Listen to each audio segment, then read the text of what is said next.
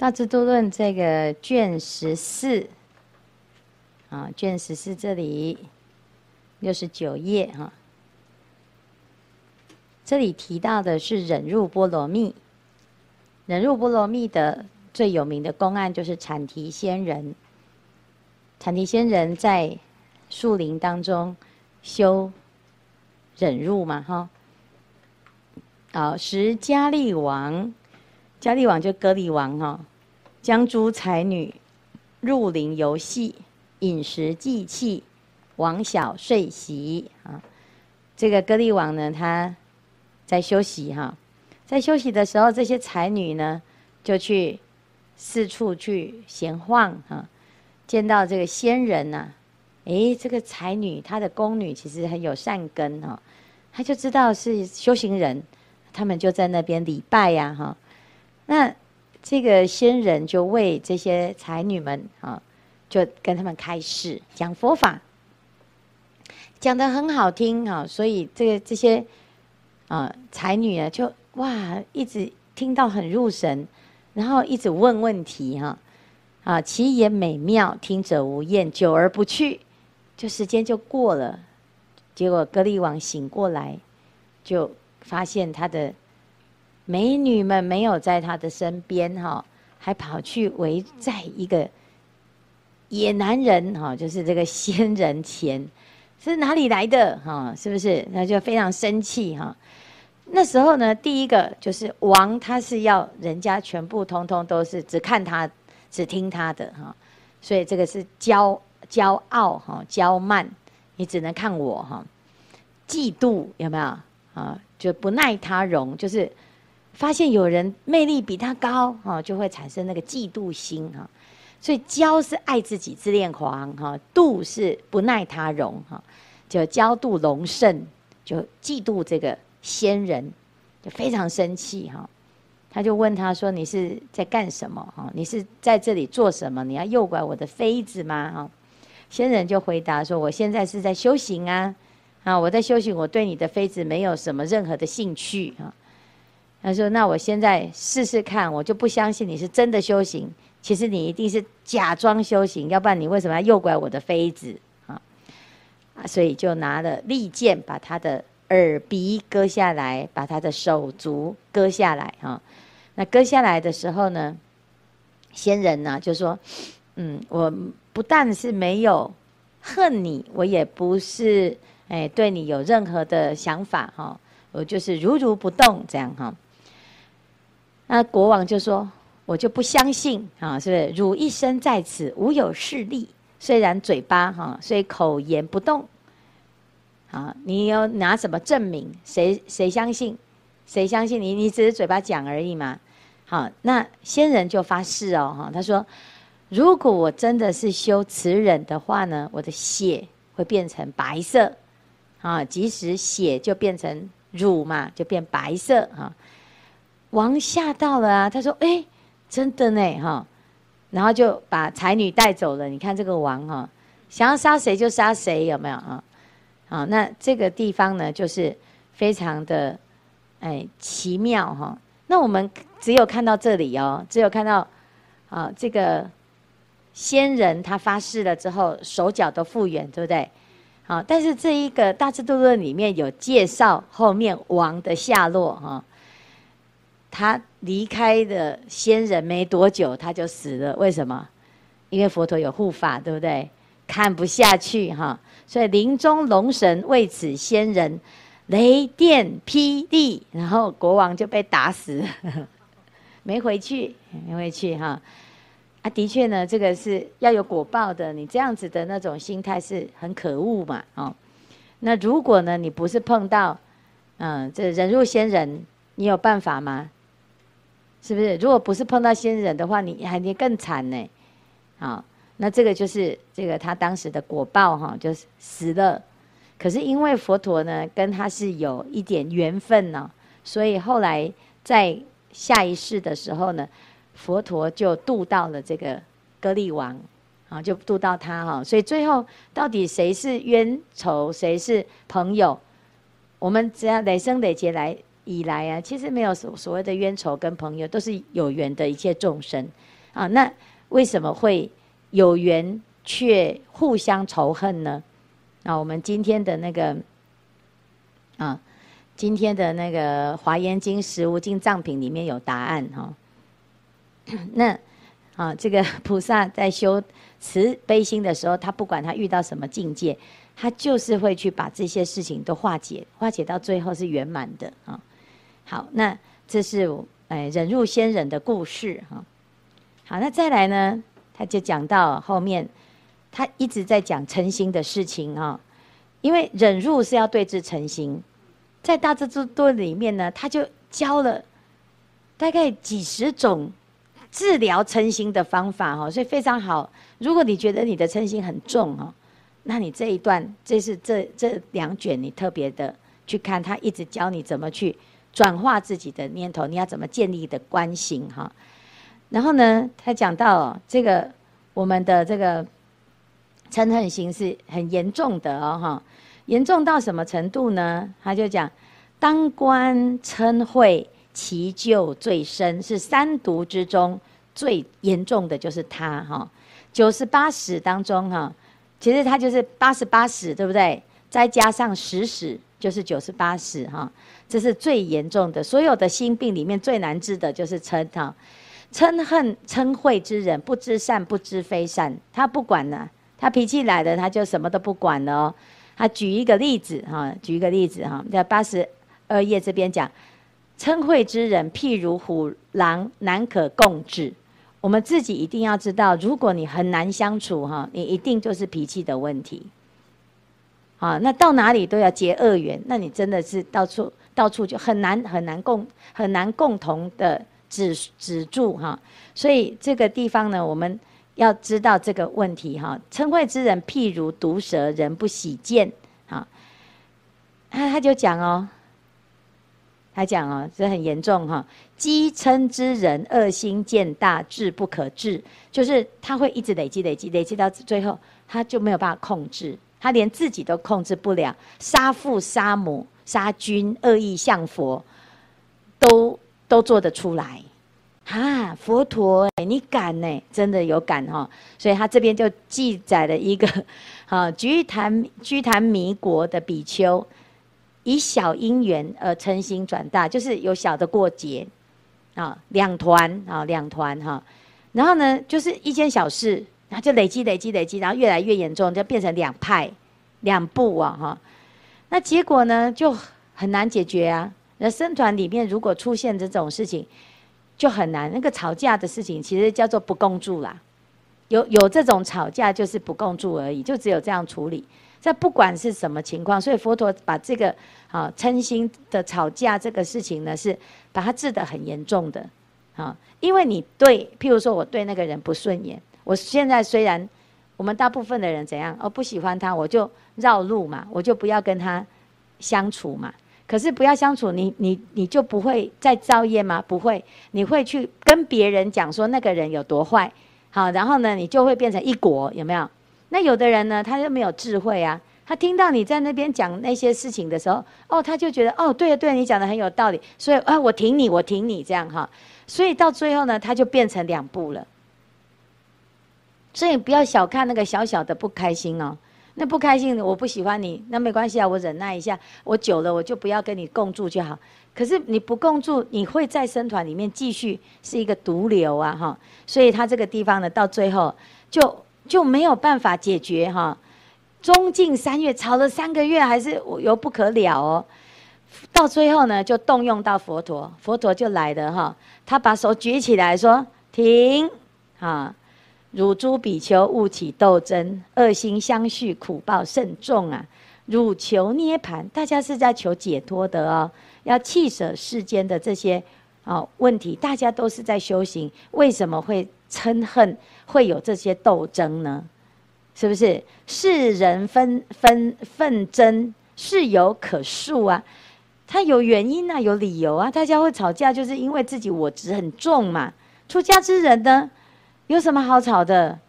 出家是不可以这样子啊！哈，好，出家心中怀毒自害，如冷云中火初烧身，有没有很有道理？很有道理哦。结果呢，比丘怎样？听袂落哦。诸比丘白佛言：“佛为法王，愿小默然。”你点点，他现在叫佛陀点点哎，你是法王啊你，你你点点哈？为什么？事辈亲我，那个人对我这样子，我不可以不不报不回报他，他太过分了啊！我一定要怎样？我要报仇，不可不打这样哈。啊！佛念世人不可度也，于众生中临虚而去。佛陀连佛陀都没办法了，就飞走了。啊！入林树间，寂然三昧啊！回去自己打坐，实在是没办法哦。你看，这么这么严重哎。好，我们不要小看这些问题哦。我们自己有这种毛病的哈，自己就要很很注意。哎，这个在制造这种，到最后呢，被赶光，跟被赶走啊，就是不共住啊，称罪如是，乃至不受佛语哦。以是之故，应当除嗔，修行忍辱。这个很难哦，就是这个，因为那是习气，你自己不愿意改的时候是有困，就就没有办法哈。那那他就会一直是，一直是你的烦恼，而且是多生累劫的烦恼，他不会是只有这一辈子啊，那个忍到这辈子。结束就算了，这样啊，反正呢，这娑婆世界没有一个道场可以住哈。那你你去大方世界，你也是很危险，危险人物啊。重点是你要去不了哈，每次一定都会碰到你最讨厌的哈。啊，这个实在是啊，好，那 再来呢，好，那但是呢，有一个方法哈，这个是下一卷的哈，卷十卷十五，他说，哎。我们真的没有办法解决这个问题哈。你修忍辱，虽然我们修忍辱哈，还没有到无生法忍，也没有办法到寂灭忍。忍辱的层次是什么？第一，服忍，对不对？服忍的时候是什么？你先降服，你先降服。但是降服如果没有智慧，你的那个降服是只是一时的。有没有？啊，什么什么叫服忍？第一个，我们碰到不喜欢的境界，我们怎么服忍？不要看嘛，是不是？不要听，避远远的。啊，那你这样有忍吗？这样没有忍，好，没有忍哈。真正服忍最厉害的就是什么？嗯，就是。他惹惹我了，我还可以怎样？我以前的习惯是我一定会回哈，但是这个时候呢，哎，你马上那个觉性现前，我不可以再这样下去的。我以前永远永永世以来，从轮回以来，我都一直是这样子来处理这些事，每一件事情没有没有过的，没有过过的，每一次都越来越严重哈。那请问你要有这种观念？你要什么时候有？这是要有智慧，你才有办法控制得了自己呀、你没有智慧的人，哪有可能？你没有去惹，没没人家不来惹你，你还要去惹人呢？是不是？所以伏忍一定是要伴随智慧。好，第二个，接下来要有信任，你要有相信，你的信念，你相信的是什么？你相信的是这个世间是不公平，那你一定愤愤不平。你相信的是因果，那你一定就能安忍。你有没有相信因果这件事情？好，那你如果不相信因果，你就不会有更正确的观念来解决这件事哈。所以到服忍之后是信忍，这时候有智慧现前，跟实性位相应。好，实性接下来呢，就可以怎样？就开始好，就就有啊顺忍。顺什么？顺就是你的心就安住在道理上，柔顺了。你要柔顺呢、啊？我们的心有条幅吗？如果没有，那你只是一直在被你这个不不调伏的心所干扰啊。所以自己就要去看到自己修修行的那个层层次啊。第一个是福嘛，我先压。可是压不住啊，因为智慧不够。智慧不够的时候呢，就要怎样？要有信任，要用功，用功你才会有智慧，你才会会想，你才懂得怎么去面对这个境界。好，那你都不愿意去想，你永远这个境界是没完没了，冤冤相报。好，到了第三个呢，好，你已经这个理已经入心了，你就会顺。好，可是他还没有证到出地哦，所以是不是还有烦恼？好，虽然还有烦恼，可是你这时候面对境界，已经不会被这个境界转了。这个就是这阶段啊。好，这里就问哦：云何结使未断而能不随？怎么能够不随境界呢？因为什么？修忍辱的关系，所以你不会随着你的烦恼结跟使。结就是你的烦恼打结了嘛，使就是那个八十八使啊，哈啊九十八使，不管是几个使哈。那你为什么可以不随？你又没有证到出国，那我为什么不随？因为你有什么正思维。所以我们为什么要正思维？为什么要学佛？为什么要听法？听法要让我们正思维啊！哎，都没有听法，啊，你有没有发现？你看师父是说法的人，所以呢，如果有两个人在吵架的时候，劝架的人是师父会比较有效，因为大家看到我啊，教授师有没有？啊，他是我的老师，他会出现一个理理智会出来。可是如果劝架的是你的师兄，你也呢？你卖差了，你也唔知啊？你又不知道我们什么事情，啊，是不是？所以呢，很多很很多人就会这样啊。他说：“师傅，你可不可以来排解什么什么？”我说：“是啊，没有办法，因为为什么？因为因为有的人他是对某一些权威人士是会有一个正念的啊，譬如说啊，师傅啊，师傅来排解。如果是你家，你刚好最讨厌的那个人来帮你排解，你刚好更讨厌火上浇油，有没有？好，所以其实。”这个问题呢，如果我们都要等到你相信的对象，或者是某一个你你可以心服口服的对象来帮你排解，那你永远都是在烦恼的状态。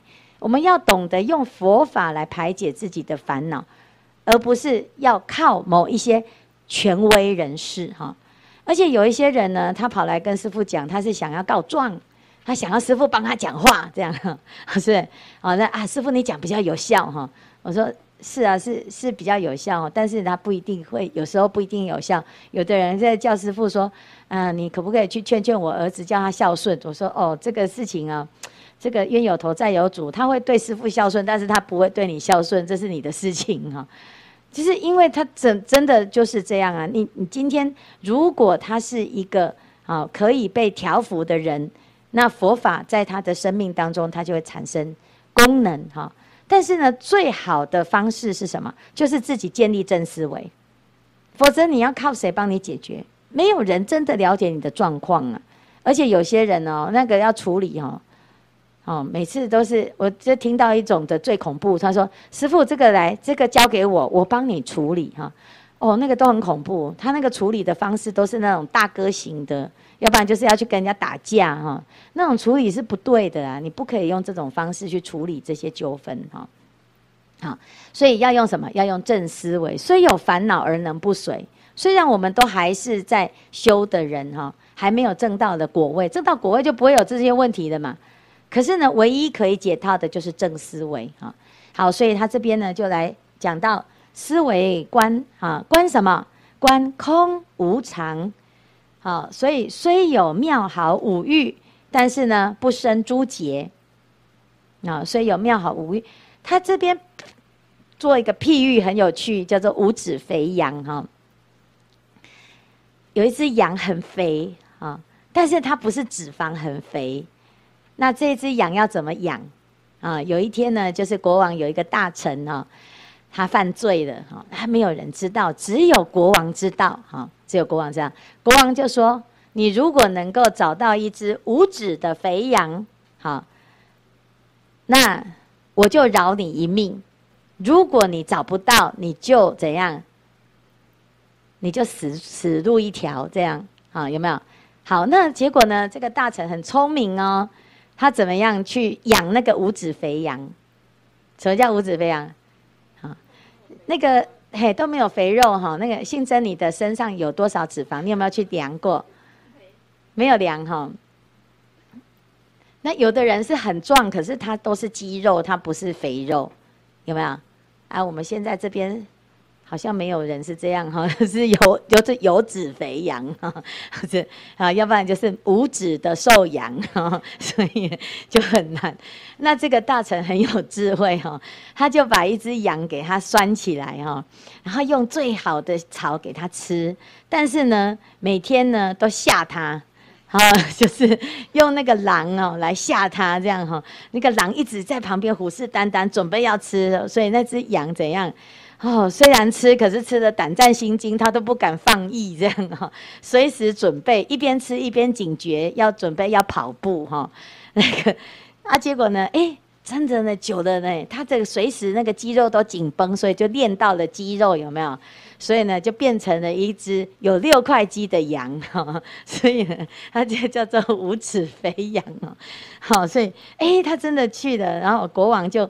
就就把那个羊给剖开哈，可是那个那只羊最后的命运也是死了，好惨哦，好肥而无脂，真的呢哈。然后国王就说：“你怎怎么能这样子哈？”诶，他就回答说：“我是用这种方式。”好，那这个是一个譬喻啊哈。我们怎么样可以变成无脂肥羊呢？好，就是我们每天呢就有三只狼在那边提醒我们哈，吓我们哈。那那三只狼是什么？无常、苦、空。好，这三只狼哈。就是你起了这个正思维之后呢，好，你的所有的烦恼结使都会那个脂肪啊都消除了，好，那猪公得肉肥，哈，是不是？啊，所以呢，这叫五指肥羊哈。那希望大家以后变成那个肥羊一只哈，而且是五指的哈，那这样子才是一只有用的羊哈。好，那这这个就要讲说，虽然我们没有断结使，可是还是可以保持不随着自己的烦恼进啊，还是可以不不随境转啊。好，那这边讲到的忍辱哈，